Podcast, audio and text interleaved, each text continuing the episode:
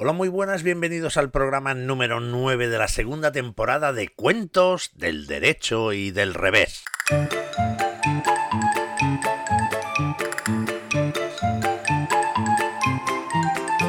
Inicio de nuestro programa saludamos como siempre a las personas que no pueden faltar en este programa, sin las cuales esto no sería lo mismo, sin las cuales esto, esto no funcionaría, esto no tendría gracia, esto, esto sería otra cosa. Estamos hablando de nuestros queridísimos amigos el Pirata Burete. Hola, muy buena Julianini un saludo a todos los que nos estén escuchando y a los que nos vayan a escuchar en el futuro y a los que nos escucharán en más adelante y incluso en otros países y en otro planeta. Bueno. Igual te has venido un poquito arriba, ¿no? Bueno, es que hoy vengo ya ahí con la fuerza de un huracán, hombre, que, que hoy, hoy estoy que no, no me tengo.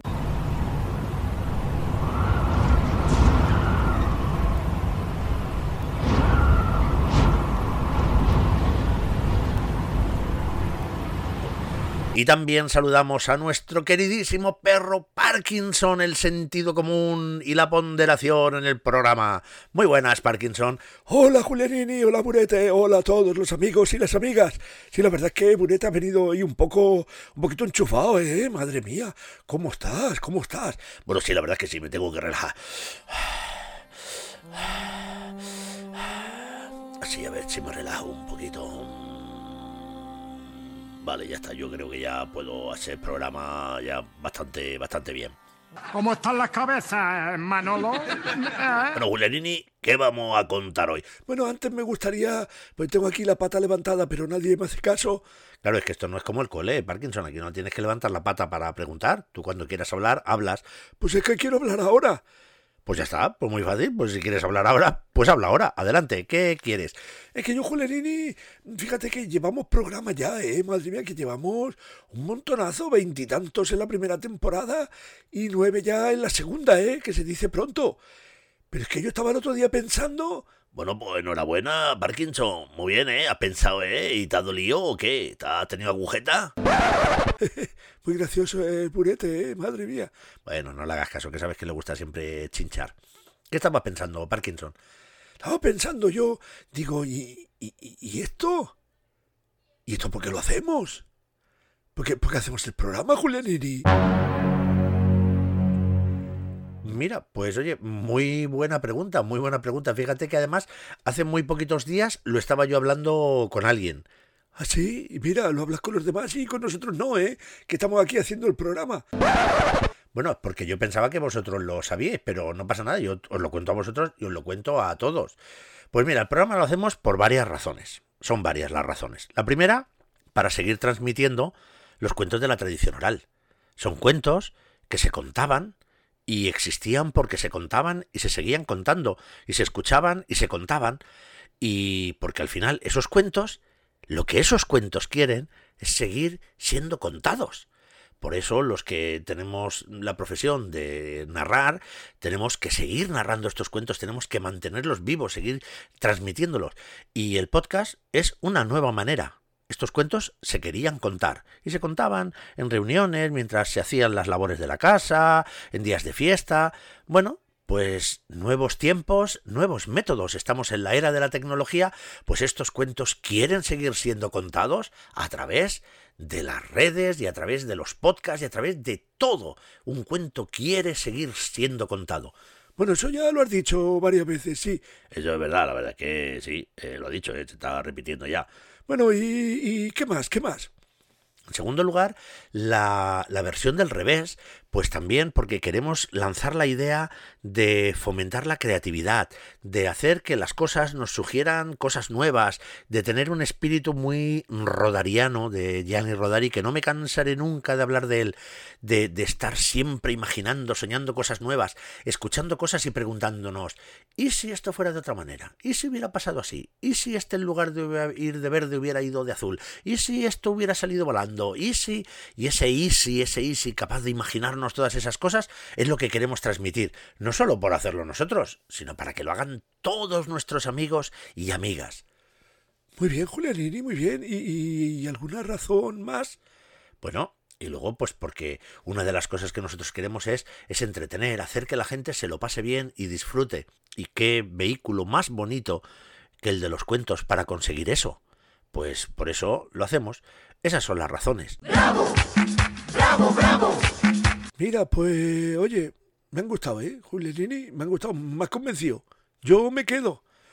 Bueno, yo, es que yo no me pensaba ahí, ¿eh? Vamos, yo no, es que ni me lo había planteado. No, que si usted no piensa nunca. Bueno, vamos a relajarnos. Mm, Burete preguntaba antes que qué íbamos a contar hoy. Pues hoy vamos a contar un cuento italiano que se llama La campesina astuta. Este cuento lo hemos sacado de una recopilación que es muy curiosa porque es de un autor italiano, un grandísimo autor, un escritor enorme, eh, un gran literato que se llamaba Italo Calvino.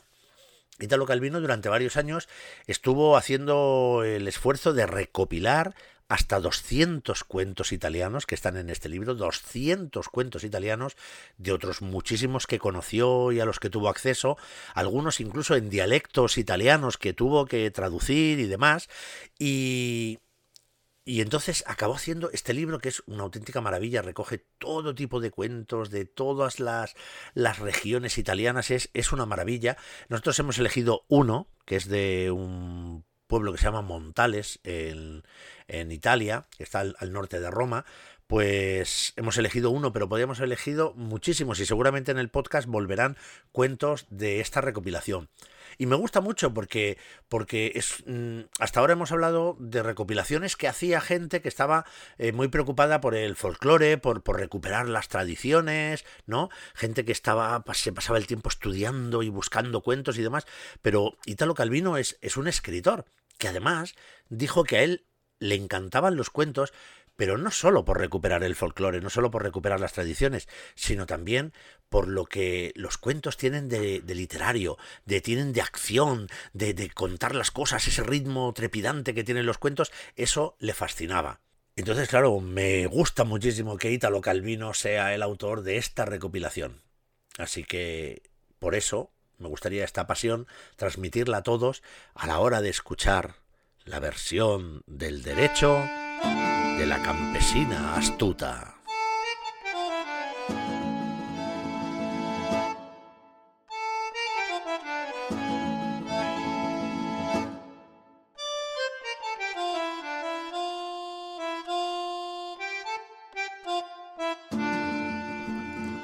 Había una vez un hombre que estaba arando su viña cuando de pronto se topó con algo muy duro, y cuando lo sacó era una pieza de hierro que apenas se podía ver qué era. Total, que lo limpió y lo raspó y era un mortero. Y cuando lo limpió bien, resulta que era un mortero de oro macizo. Era un mortero tan increíble que pensó que aquel regalo era digno de un rey, de un auténtico rey. Así que se le pasó por la cabeza la idea de regalárselo al rey, y a lo mejor el rey al recibir aquel regalo pues era generoso con él y le regalaba alguna otra cosa. El caso es que este hombre volvió a su casa y allí estaba su hija Caterina. Él le enseñó el mortero y le dijo que se lo iba a ir a regalar al rey. Y entonces Caterina mirando aquel mortero dijo, hombre, es bonito, eso, eso no se puede negar. Pero seguro que el rey se va a reír porque va a echar en falta algo. Y entonces el padre le dijo, ¿Qué va a echar en falta? ¿Y de qué se va a reír el rey? Hombre, que muchacha, de verdad, que pareces tonta, ¿eh?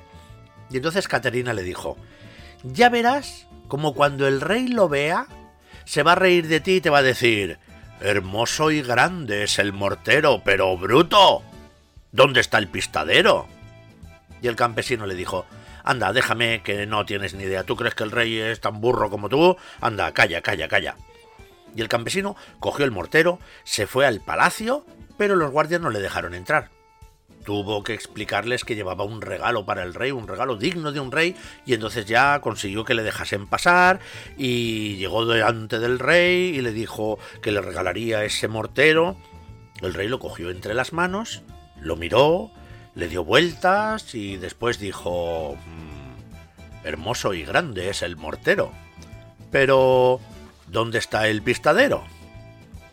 Que era exactamente lo que le había dicho su hija Caterina que iba a decir, salvo porque no le dijo bruto, como había dicho ella. Pero bueno, porque los reyes están tan bien educados, tan bien educados, que no dicen esas cosas.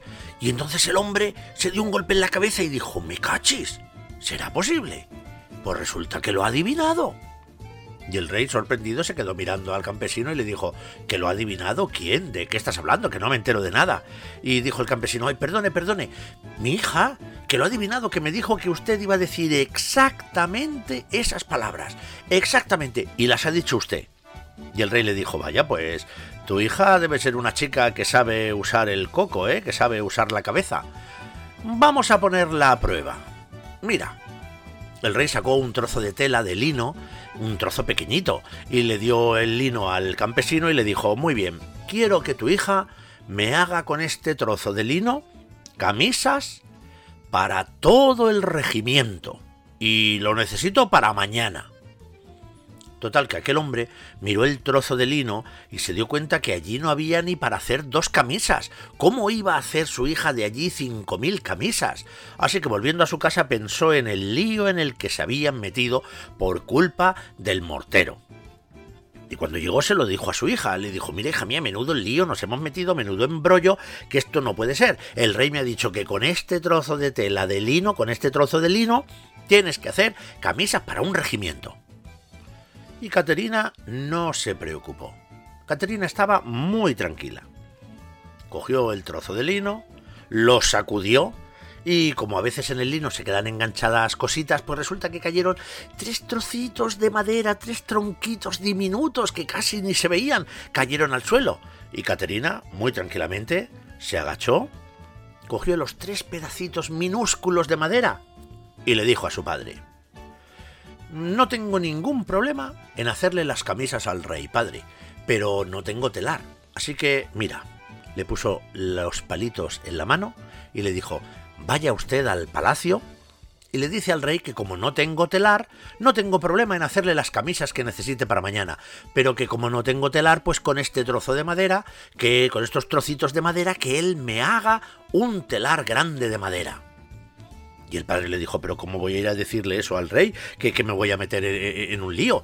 Usted vaya, padre, usted vaya. Y tanto le insistió Caterina, que el hombre fue, pero sin tenerlas todas consigo. Total, que cuando le contó al rey lo que había dicho Caterina, mire usted que ella no tiene problema en hacerle las camisas, pero que le haga usted con estos pedacitos de madera un telar. El rey empezó a reírse y dijo, vaya, vaya, vaya. Tu hija es muy lista, pero muy lista, es una chica muy brillante. Mm, vamos a poner la prueba. Mira, quiero que venga mañana a verme. Mañana me la mandas, ¿vale? Quiero que se presente ante mí, pero atento, escúchame. No quiero que venga delante de mí ni desnuda ni vestida, ni en ayunas ni saciada, ni de día ni de noche, ni a pie ni a caballo y tiene que cumplir todas las cosas que le he dicho punto por punto. Si no, no os irá nada bien a ninguno de los dos. Así que el campesino regresó a su casa más preocupado si cabe, pensando en qué lío se habían metido, que por qué se dejaba liar por Caterina, le dijo, pero fíjate, hija mía, lo que ha pedido, que vayas a verle, que no vayas ni vestida ni desnuda, que no vayas ni en ayunas ni saciada, que no vayas ni de día ni de noche, y que no vayas ni a pie ni a caballo, pero eso, pero eso es imposible. Y Caterina estaba tranquila, tranquila, no se inmutaba por nada, no se preocupaba y le dijo, padre, usted relájese lo único que necesito es que usted me consiga una red de pescador. El padre no entendía nada, pero ya estaba acostumbrado a estas cosas raras que hacía Caterina, así que le consiguió la red de pescar. Y a la mañana, justo antes de que saliera el sol, Caterina se levantó y se puso encima la red. Así que con la red encima no estaba ni desnuda ni vestida realmente se comió un granito de algarroba, nada, una cosa pequeñita, de manera que no estaba ni en ayunas ni saciada. Cogió una cabra bien grande y se sentó encima como si fuera un caballo y levantó un pie y el otro lo llevaba arrastrando por el suelo, así que no iba ni a pie ni a caballo. Y llegó al palacio justo en el momento en el que comenzaba a clarear y a salir el sol, así que tal como le había pedido el rey, no llegó ni de día ni de noche.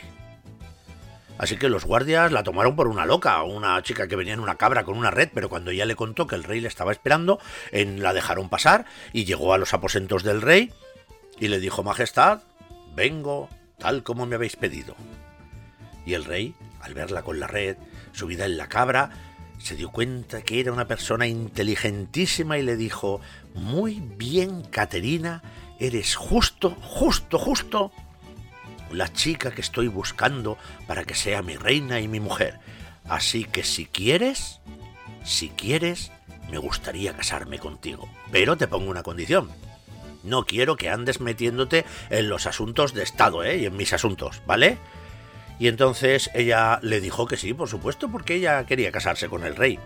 Pero cuando lo supo su padre, el campesino, le dijo, ay, madre mía, ten cuidado, que, que, que estas cosas, que los reyes se encaprichan muy fácilmente de las cosas, igual de rápido que se desencaprichan. Así que ten mucho cuidado. Y ella le dijo, bueno, padre, no te preocupes, no te preocupes, Caterina siempre estaba tranquila. Y llegó el día de la boda, y a los esponsales llegó gente de todos los rincones del reino. Tanta gente vino que, claro, las posadas se llenaron, no había dónde dormir. Y allí llegó un aldeano que también, aparte de ir a la boda, traía una, boca, una vaca preñada para poder venderla. Y como no tenía sitio donde dormir, pues un posadero le dijo, mira, pues tendrás que dormir aquí en los soportales, pero, pero ¿qué hago, ¿qué hago con la vaca? Le dijo, bueno, pues la vaca, pues mira, atala a un carro de los que hay ahí y ya está. Y eso hizo el hombre. Ató la vaca a la, rueda de un carro, se acostó y a la mañana siguiente resulta que la vaca había parido un ternero. Y cuando aquel hombre tan contento desató la vaca y cogió al ternero para llevárselo, apareció un hombre que dijo, "Ch, eh, ¿dónde te llevas al ternero? Y dijo, pues voy con la vaca a venderlo. No, no señor, ese ternero es mío. Anda, ya santo de que este ternero es suyo, porque soy el dueño del carro. Y como la vaca estaba atada al carro, pues el ternero es del dueño del carro. Pero hombre, vamos a ver, pero ¿cómo se le ocurre decir eso? ¿Cómo, ¿Cómo un ternero va a ser de un carro? El ternero es de la vaca y la vaca es mía. Yo solo la, la he atado al carro y bueno, y empezaron a discutir. Discutieron tanto que empezaron a levantar la voz y de la voz empezaron los primeros empujones. Total que mira, se liaron allí, se empezaron a pegar trompazos, se empezaron a dar golpes, que empezaron la gente a juntarse a ver la pelea. Total que llegaron los guardias del rey, los separaron y se los llevaron al tribunal del rey. Y en aquel reino, pues donde estaba ya Caterina de reina, era costumbre, pues que el rey diera audiencia con la reina. Pero cada vez que el rey dictaba justicia, pues Caterina le corregía y le decía que había algo que no hacía bien, o le explicaba alguna cosa que podía mejorar, y eso al rey no le gustó, así que a pesar de la costumbre del reino, pues el rey le dijo a Caterina que no volviese a ir a impartir justicia nunca más, que lo haría él solo. Así que cuando entró, entraron aquellos dos hombres a resolver el pleito de la vaca, el ternero y el carro, solo estaba el rey. Y le contaron el caso y el rey después de mucho pensar y mucho pensar, incluso casi se le podía ver salir el humo de las orejas, pensando en el caso, pensando en el caso, dijo, ya lo tengo. El ternero es el dueño del carro. El dueño del carro es el dueño del ternero y aunque el dueño de la vaca protestó y protestó, no le hicieron caso y el rey le dijo, mi voluntad es la ley, que se cumpla. Así que aquel hombre pues no tuvo más remedio que marcharse, pero claro, estaba tan triste que el posadero le dijo, lo único que se me ocurre es que pidas audiencia con la reina, que es una persona muy inteligente, a lo mejor puede ayudarte. Cuando el campesino pidió audiencia con la reina, le dijeron que el rey había prohibido que la reina diera audiencia a nadie. Así que el pobre hombre pues estaba destrozado. Pero cuando salió, vio detrás de la valla del jardín a la reina. Así que de forma muy osada saltó, fue donde la reina se arrodilló y le suplicó por favor que le ayudase a hacer justicia. Y entonces la reina escuchó el caso y después de escuchar el caso le dijo, mira, yo no puedo dictar justicia porque mi marido me lo ha prohibido.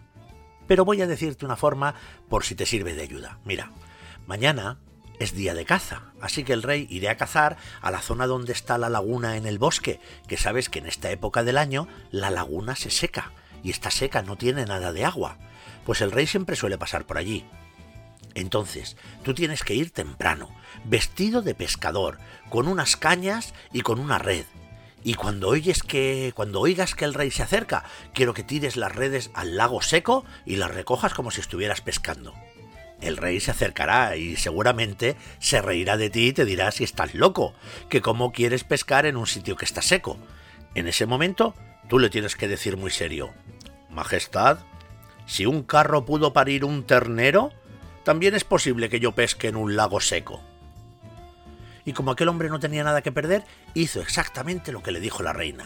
Cuando apareció el rey, el rey se rió de aquel hombre pensando que estaba loco, pero cuando aquel hombre le dijo Majestad, si un carro pudo parir un ternero, ¿también es posible que yo pesque en seco? El rey dijo Amigo, eso no ha salido de ti. Eso te lo ha dicho la reina. Seguro, seguro que te lo ha dicho la reina. Y claro, aquel hombre se vio que le habían pillado y tuvo que reconocer que sí, que la reina se lo había dicho. Así que el rey regresó al castillo enfadadísimo. Y cuando vio a Caterina le dijo, te advertí que no te metieses en mis asuntos, y aún así te has vuelto a meter y me has vuelto a dejar en entredicho. Así que quiero que recojas tus cosas, te puedes llevar del castillo lo que más te guste, me da igual, y te vayas a tu casa. Y entonces Caterina le dijo, si es lo que queréis, me iré a mi casa, pero ¿por qué no me voy mañana? Porque si la gente me ve salir de noche a hurtadillas, quizá a lo mejor pues la gente murmurará más de la cuenta. Y el rey dijo, bueno, me parece una idea muy sensata. Mira, cenaremos por última vez, juntos, y mañana te marcharás. Así que cenaron, pero ¿qué hizo Caterina, que era muy lista? Bajó a la bodega, cogió el vino que más le gustaba al rey y le echó un potente somnífero para que el rey se quedara dormido. Y cuando empezaron a cenar por última vez, y el rey empezó a beber un poco de vino, al cabo del rato se quedó dormido en el sillón, en aquella silla tan grande. Cuando el rey estaba profundamente dormida, dormido, Caterina le dijo a los sirvientes, coged el sillón y no digáis ni una sola palabra, obedeced, que esto es orden del rey, y seguidme. Así que los criados cogieron la silla del rey y se marcharon del castillo. Caterina iba delante y detrás cuatro sirvientes llevando al rey dormido en el sillón. Caterina se fue a su casa y llamó a la puerta Padre, padre, ábreme, que estoy aquí. Y su padre le dijo Ya te lo dije, ya te advertí que los reyes se desencaprichan muy rápido. Y le dijo Caterina Padre, cállese y ábrame la puerta, que no vengo sola. Cuando el padre abrió y vio que venía con el rey, qué susto se pegó el pobre hombre. Pero Caterina le dijo que se relajase, que no se preocupase, que ella se encargaba de todo. Caterina, pues, desvistió al rey, lo metió en la cama y se quedaron los dos dormidos allí en la granja del padre. A medianoche, el rey se despertó y notó que la cama era muy dura y que aquello le parecía muy raro y notó que Caterina estaba a su lado y le dijo, pero, pero Caterina, ¿no te dije que te marchases a tu casa? Y ella le dijo, sí, sí, lo sé, pero es que todavía es de noche. Habíamos dicho que me iría al día siguiente. Ah, es verdad, dijo el rey y se volvió a quedar dormido. Y por la mañana, cuando ya clareaba el día, el rey se despertó muy extrañado con el rebuzno de un burro y el canto de un gallo y un balar de ovejas y un olor también un poco raro. Y, cuando se incorporó en la cama se dio cuenta que aquella no era su habitación y, le dijo, pero, pero Caterina, ¿pero dónde estamos? Y entonces le dijo, estáis en mi casa, Majestad. ¿Y qué hago yo aquí? Pues porque vos me dijisteis que me marchase, pero me llevase lo que más me gustase del castillo y yo os elegí a vos. Y entonces el rey se quedó mirando a Caterina, sonrió y dijo, realmente, Caterina, eres una persona increíblemente inteligente. Perdóname y vuelve conmigo. Y Caterina le perdonó, porque aparte de inteligente era muy buena. Y de hecho, desde ese día, dicen que el rey no volvió a impartir justicia si Caterina no estaba a su lado. Y colorín colorado, este cuento se ha acabado.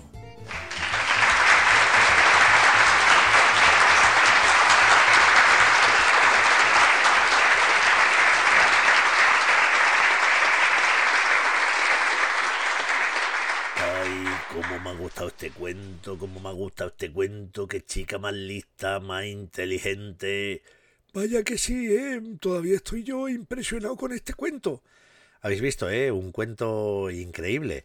A veces cuando muchas veces la gente empieza a decir, es que los cuentos antiguos, los cuentos tradicionales son así, son asao, y es que son muy machistas. Normalmente lo dice gente que solo conoce unos poquitos cuentos tradicionales. Que los hay, pero también hay otros muchos como este en el que la mujer es la más resolutiva, es la más inteligente, y por eso yo siempre digo que para hablar de las cosas, para hablar con propiedad, si no se quieren decir tonterías, como la que tú dices, ¿no, Lenini? Bueno, sí, seguramente yo diré muchas tonterías, pero si no se quieren decir tonterías más gordas, hay que saber un poco de todo y hay que conocer, que no se puede uno ponerse como loco, decir, ah, es que los cuentos, cuando en realidad conoces cuatro, los cuatro de siempre y que no sales de ahí. Entonces está bien conocer más porque vemos que la gente a lo largo de la historia y en todas las partes del mundo ha sabido reconocer los valores de hombres, de mujeres, de grupos que cuentan más o de grupos que cuentan menos. Todos tienen su lugar en los cuentos tradicionales.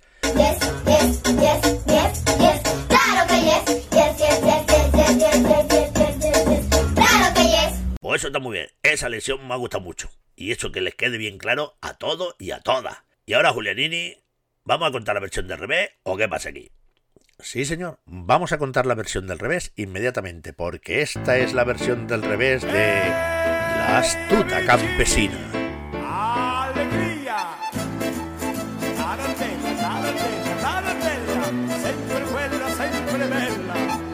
Esta es la historia de un rey que cuando ya tuvo edad de casarse pensó que debía buscar una mujer adecuada para ser la reina. De todas las cualidades que debe tener una reina, pues él quería que fuese una persona realmente inteligente.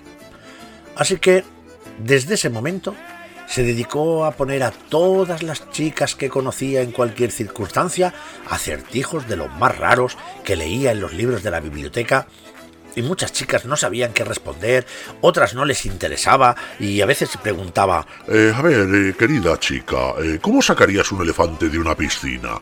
Y decía Ay no, yo no sacaría un elefante, qué miedo me dan con lo grandes que son. Y entonces el rey pues iba descartando y descartando cuando ya creía que no iba a llegar en ningún momento a encontrar a alguien, pues resulta que la vio a ella. ¡Ay, qué bonito! ¡Qué bonito, de verdad! Estaban en una recepción. El rey se acercó, se presentó, ella lo saludó muy cortésmente porque era el rey. Y entonces, cuando ella llevaban un rato de conversación, el rey dijo: eh, Por cierto, me gustaría hacerte una pregunta. Oh, adelante, majestad, adelante. Soy toda oídos. Mm, ¿Cómo sacarías un elefante de una piscina? Y ella se quedó pensando y le dijo... ¿Por qué? ¿Se os ha caído algún elefante a alguna piscina? Oh, no, no, no, no, no, no, no, es solo una pregunta. Bueno, dijo la chica. La pregunta la verdad es que es bastante tonta. Quizá a lo mejor, digo yo, ¿eh? Un rey tendría que estar preocupándose de cosas más importantes de si un elefante se cae en una piscina. Porras, pensó el rey. Menudo chasco me, acaba de, me acabo de llevar. Bueno, pero parece una chica muy inteligente y muy segura de sí misma. Bueno, voy a hacerle otra pregunta. Y al cabo del rato, cuando vio que tenía oportunidad, le dijo, por cierto, por cierto, eh, otra cuestión importante. ¿Cómo sacarías un elefante de un carro tirado por dos caballos?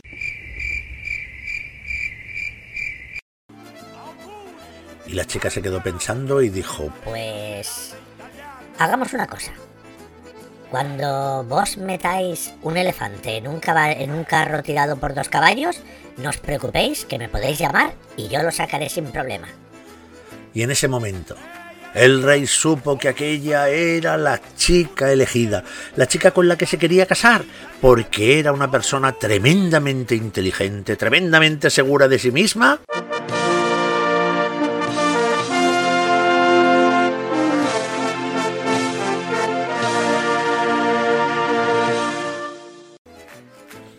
Y le pidió si quería casarse con él. Ella le dijo que sí, y se casaron.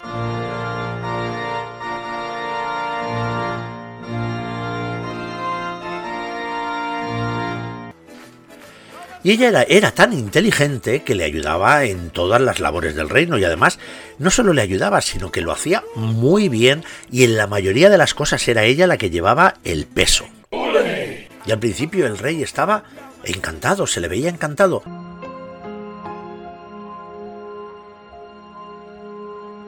Pero cada día se le iba viendo un poquito más triste y un poquito más apagado y un poquito más melancólico, más callado. Y la gente le preguntaba, Majestad, ¿qué le ocurre? ¿Le pasa algo? Y el rey se encogía de hombros y decía, No, no me pasa nada.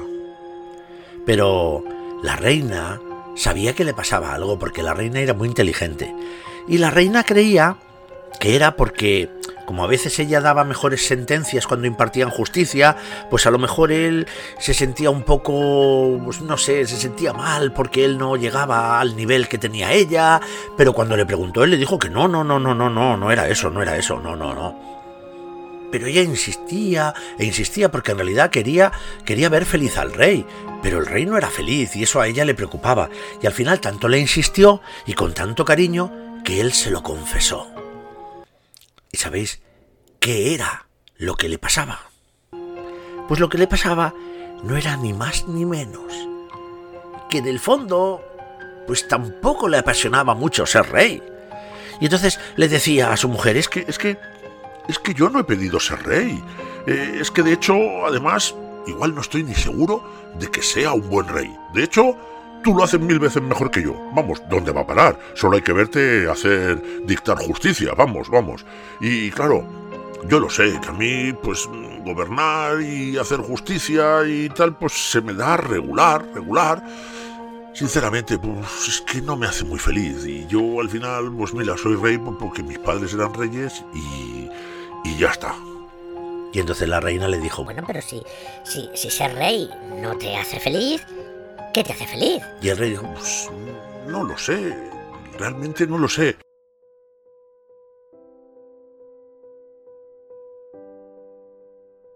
A ver, piensa. le dijo la reina, Lo que tienes que hacer es pensar si a lo mejor en algún momento del día, pues, pues tú haces algo que te haga realmente feliz, en el que te sientas muy bien. El rey callaba y movía la cabeza de un lado para el otro y decía, Bueno, sí, sí, es verdad. En algún momento del día sí hago algo que, que me gusta mucho. Pues ahí lo tienes. dijo la reina, ¿Y qué es? Venga, vamos a ver qué es y así vamos a ver cómo lo podemos solucionar. Ay, no, no, no, es que me da mucha vergüenza decirlo porque eso está muy mal visto en un rey. Hombre, pero venga, no seas tonto, que, que somos marido y mujer, tenemos mucha confianza. Venga, ya verás, venga, a ver, cuéntame, cuéntame, cuéntame. Bueno, mira, realmente yo, ¿cómo decirte? Sí soy feliz cuando... Ay, venga, que me estás poniendo nerviosa. Eh, ¿Cuándo? Pues mira, te lo voy a decir. Yo soy feliz cuando le estoy contando cuentos a nuestros hijos. Entonces no me acuerdo de los problemas del reino, ni de un montón de cosas, y veo que ellos son felices escuchándome y ya está. Y, y entonces yo me siento fenomenal. La reina escuchaba y le daba vueltas a la cabeza. Y el rey le decía, Pero claro, tú imagínate que yo me presento ahora delante de todos y les digo que voy a dejar de ser rey porque quiero ser cuentacuentos. Madre mía, la que se puede armar, menudo lío, la gente se va a enfadar muchísimo y esto va a ser, va a ser terrible. y entonces ella se quedó así pensando y le dijo, Mira, vamos a hacer una cosa. Por ahora, tú no hagas nada. Por ahora estate tranquilo, quieto, callado y déjame que ya pensaré yo en algo que podamos hacer. y pasaron los días y ella volvió a hablar con él y le dijo, Mira, he tenido una idea. Y no hace falta que dejes la corona. No hace falta. Puedes seguir siendo el rey. Resulta que yo me he dado cuenta, y tú también te habrás dado cuenta, que cuando nos ponemos a impartir justicia, pues claro, la sala de espera está llena. Y aparte está llena de gente nerviosa porque viene a resolver a veces asuntos que son pues un poquito desagradables y entonces están nerviosos y de estar esperando pues se ponen más nerviosos y de estar esperando con gente que está nerviosa se ponen más nerviosos y cuando entran a la sala de justicia pues bueno, madre mía, aquello es un lío tremendo y la gente está de un carácter que no le puedes ni hablar. Así que te propongo lo siguiente. Yo puedo seguir impartiendo justicia. Y tú puedes ponerte a contar cuentos en la sala de espera del tribunal. porque entonces conseguiremos que la gente esté entretenida, que el tiempo de espera se le pase más rápido, que se olvide de sus preocupaciones y de sus inquietudes y cuando entren en la sala, pues resulta que estarán más tranquilos, más relajados, de, de un talante más, más agradable y yo creo que todo irá mejor. Bueno, dijo el rey que no sabía si era muy buena idea. Por probar, por probar no pasa nada.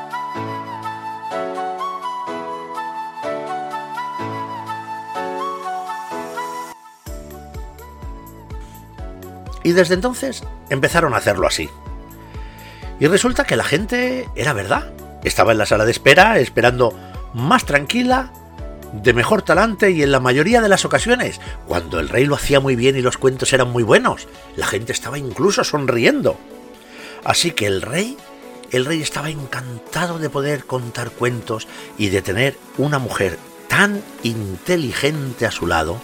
Y la reina, la reina estaba encantada de tener a su lado un rey que era un gran artista y que era capaz de hacer que la gente se relajase y olvidase sus preocupaciones escuchando sus historias.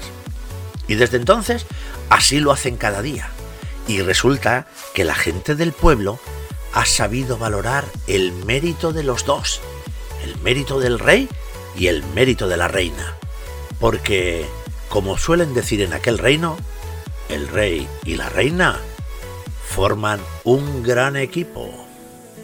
Y colorín colorado, este cuento se ha acabado.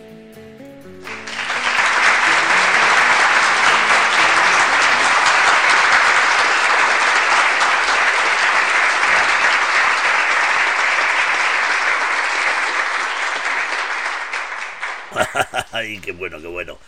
Qué bueno esto, eh. No hay nada mejor como formar un buen equipo, ¿eh? Y tanto que tienes toda la razón. Nosotros es que formamos un equipo aquí en el podcast buenísimo, ¿eh? Julianini, eh, Parkinson y yo. Bueno, no olvides también que a veces, de vez en cuando, también va apareciendo gente. Bueno, sí, está el vecino ese que a veces está en la ventana, está también el, famoso dentista loco del bosque este que, que hace sus cosas, pero, pero bueno, aquí estamos los tres y yo creo que hacemos un equipo muy bueno. Claro que sí, guapi. Yo también creo que hacemos un equipo bueno y estoy muy contento de poder estar con vosotros y además ya hemos contado las historias que, por cierto, tengo que decirte una cosa, Julianini. Hay veces que, que, me cuesta elegir, no sé si me gusta más la versión del derecho o la del revés. Es que hoy, hoy, mira que la del derecho es que me ha gustado muchísimo, ¿eh? Pero si sabes lo bueno, es que no tienes que elegir. Si esto no es me ha gustado más esta o aquella, porque en el fondo lo que tratan es de ser dos cuentos diferentes. No a ver cuál es el mejor cuento eh, respecto a una cosa o a otra. No, no, son dos cuentos diferentes, solo que uno nos ayuda y nos lleva jugando a. nos lleva hasta el otro. Ah, bueno, pues así, mira, mejor. Pues entonces puedo decir, pues me han encantado los dos. Pues esa es muy buena actitud. Y si ya hemos escuchado, como digo siempre, los dos, las dos versiones de nuestro cuento, es hora de...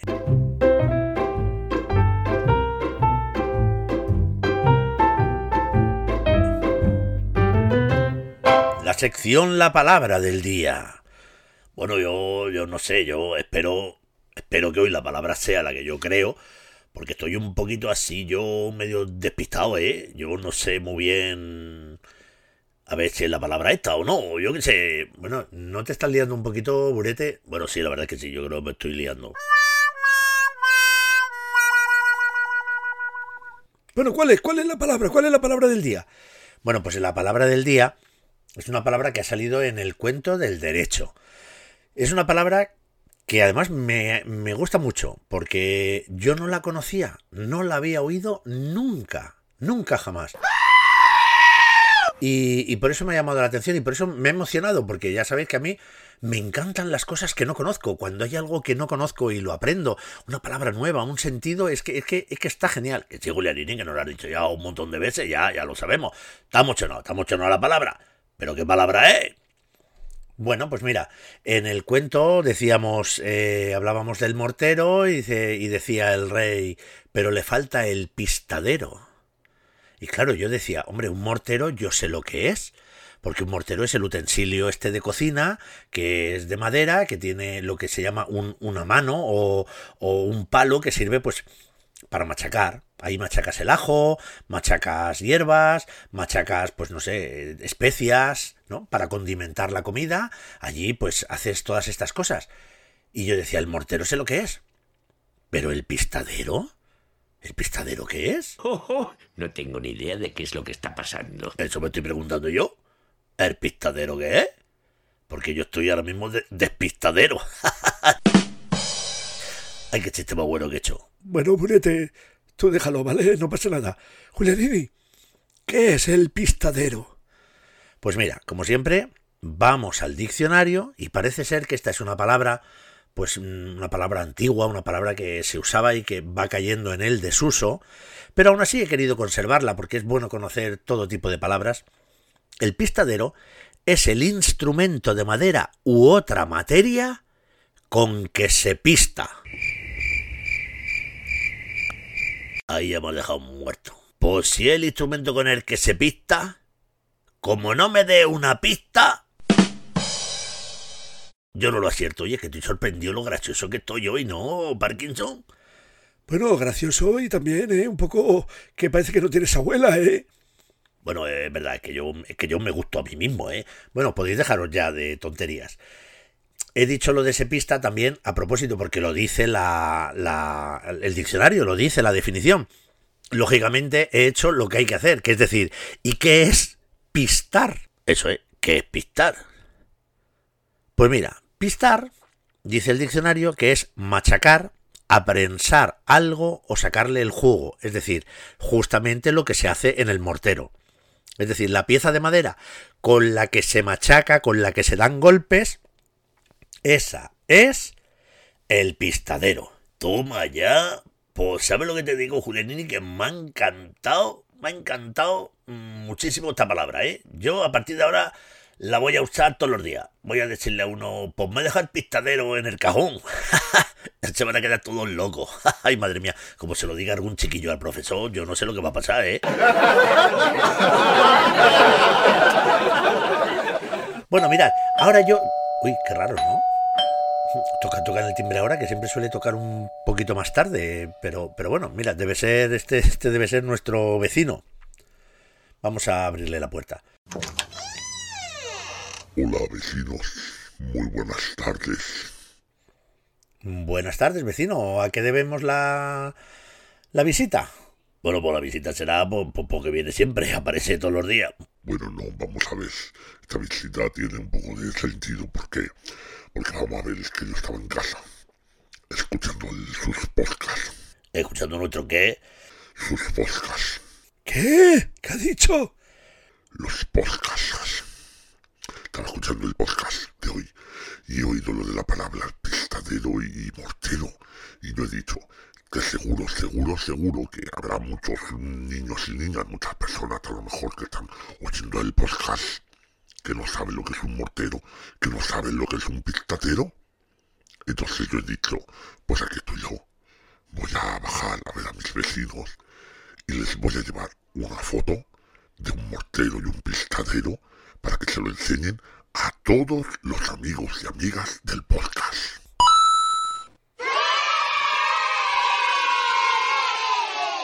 Pero vamos a ver, pero vamos a ver, vamos a ver. Eh, Se lo agradezco, ¿eh? O sea, esto yo se lo agradezco en el alma, porque me parece un detalle, un detalle muy bonito por su parte, pero se ha olvidado de algo, un pequeño detalle. Así me he olvidado de un detalle. no, no me he olvidado porque tengo aquí la foto que la he traído y todo, la foto para enseñarla. Sí, pero se ha olvidado usted de qué es esto. No sé, es que yo sé lo que es, es un podcast. Claro, pero un podcast, un podcast es, es un programa de audio, no tiene vídeo. Y como no tiene vídeo, pues no podemos enseñarle a nuestros amigos y amigas la foto de su mortero. Porras. Pues tontería, ¿no? Yo aquí con la foto, qué vergüenza. bueno, pues voy a compensarles, ¿vale? Para de ese, de ese fallo. Ha sido un fallo un poquito tonto, un poquito tonto, pero, pero no pasa nada, les voy a compensar. ¿Ah, sí? ¿Y, y, y cómo? Porque es que yo, ustedes no lo saben, pero yo sé mucho de morteros. No me diga que usted sabe mucho de morteros. Sí, de hecho, hace tiempo, y antes de pensar en este negocio de sábanas que he puesto, pues yo pensaba poner un, un negocio de morteros. Pero por lo que sea, pues ya se usa un poquito. Ah, bueno, ¿y qué, ¿y qué sabe usted del mortero? Yo sé que hay distintos tipos de mortero, porque ustedes no lo saben, pero está el mortero, está, que hecho de madera, ¿eh? Está el morteruelo, que está hecho que es un poquito más pequeño que el mortero, y luego está, esto no lo saben ustedes, está el almirez. ¿El qué? El almirez. Ah, el almirez. Eso dicho yo, el almirez. Que está hecho, está hecho de metal. Es lo mismo, pero, pero de metal. Vaya, pues mire usted, pues eso no lo sabíamos y es un dato muy curioso. Ya le voy a decir otra cosa. Para que vean que yo sé mucho de morteros y que he venido aquí, eh, lo de la foto sin un lasus. Un, la, un láser sus. Pues mm, resulta que hay sitios donde el mortero no solo se usa en la cocina. Ah, no, se usa también para otras cosas, pues ¿para qué, ¿para qué se usa? Por ejemplo, para hacer música. Venga, hombre, está usted de broma, ¿cómo se va a usar el mortero para hacer música? Que sí, que sí. ¿Quiere usted oír una prueba? Mire, mire, aquí la traigo. Porque audios sí que traigo también. Escuche, escuche. A tu ventana hay una arboleda con ramos de flores que a tu cama llega. En cada ramito hay una azucena para que te diviertas cuando tengas pena. Vaya, pues sí, pues sí. Y esto, mira, me recuerda también la gente que hace con hace, hace música, hace ritmos con las botellas de anís o con las tablas de lavar. También se, se puede hacer música con distintos objetos cotidianos, como hacía la gente antes. Y este en concreto está hecho con un con un mortero. Pues muchísimas gracias, señor vecino, famoso dentista loco del bosque. Estoy tan encantado con la aportación que ha hecho hoy que le voy a dejar despedir el programa. No, me has dejado despedir a mí nunca el programa. Bueno, porque tú no me lo has pedido, eh, pero bueno, en este caso vamos a tener la diferencia con nuestro vecino. Eso, eso, venga, que no pasa nada, que lo despida él. Si nosotros estamos aquí siempre. Eso es verdad, eso es verdad. Adelante.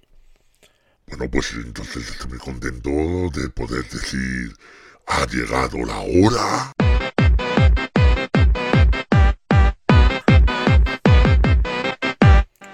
De daros las gracias a todos, especialmente a mí por haber traído la foto que no he podido enseñar y eh, la música del mortero, pero también gracias a todos vosotras y vosotras por estar aquí, porque no olvidéis nunca, este es el podcast en el que lo importante eres tú.